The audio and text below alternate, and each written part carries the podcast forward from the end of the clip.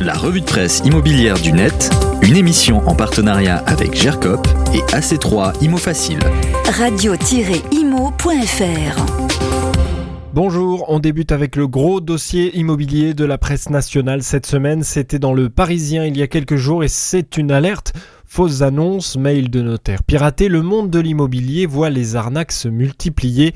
Le papier sur deux pages fait un tour d'actualité de toutes les nouvelles arnaques de l'immobilier avec beaucoup de témoignages comme ce bien vendu à l'insu de son propriétaire initial à Courbevoie dans les Hauts-de-Seine, un bien et trois titres de propriété. On passe aussi dans cet article par ces arnaqueurs qui vous demandent de très nombreuses pièces pour monter le dossier de réservation du bien que vous convoitez absolument et vous demandent ensuite une somme pour réserver l'appartement ou la maison, une somme que vous paierez par mandat cash, bien sûr, c'est illégal et les arnaqueurs du web sont très bien armés avec notamment une diversification des arnaques pour pouvoir toucher un maximum de personnes et donc de victimes. Mais ils vont plus loin, certains proposent même sur le dark web, le web non officiel, des kits de l'arnaque du moment qui permettent pour quelques dizaines ou centaines d'euros d'obtenir les pièces nécessaires pour bien arnaquer son prochain. De nombreux témoignages et beaucoup de conseils aussi de professionnels comme par exemple Nathalie Cousigou-Suas, notaire Paris qu'on connaît bien sur Radio Imo, qui rappelle une règle de base, en cas de doute, on consulte son notaire. Une autre actualité vient marquer la presse cette semaine, c'est la disparition de Laurent Vimon, président de Century 21 France à l'âge de 61 ans. Un séisme pour euh, beaucoup, tant il était un professionnel brillant et apprécié, présent et compétent. Imo Matin donne dans ses colonnes les témoignages de nombreuses personnalités.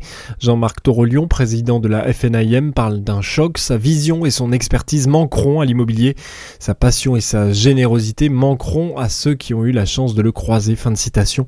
Yann Géano, le président de La Forêt, parle lui de la brutalité de sa disparition. Laurent Vimon était un homme que je respectais beaucoup pour la passion qu'il avait de son métier et peut-être plus encore pour le respect de ses engagements. Tous les témoignages dans Imo Matin. Enfin, au milieu de cette actualité très compliquée, il est un marché qui lui résiste et c'est le titre du Figaro dans cet article. Pourquoi les hôtels particuliers ont la cote à Paris malgré la crise car les hôtels particuliers se vendent et plutôt bien dans la capitale. En 2021, 15 ont changé de main selon une étude de Savils, réseau international de conseil en immobilier. C'est presque deux fois plus qu'en 2020 et en 2019, nous dit le Figaro. On apprend dans l'article que les plus grosses fortunes françaises, les entrepreneurs Xavier Niel, François Pinault, ont acheté en 2021 des hôtels particuliers à Paris. L'article qui parle aussi de ces grandes maisons de couture qui sont également très attirées par les hôtels particuliers comme Céline, Givenchy, Kenzo ou encore Ralph Lauren.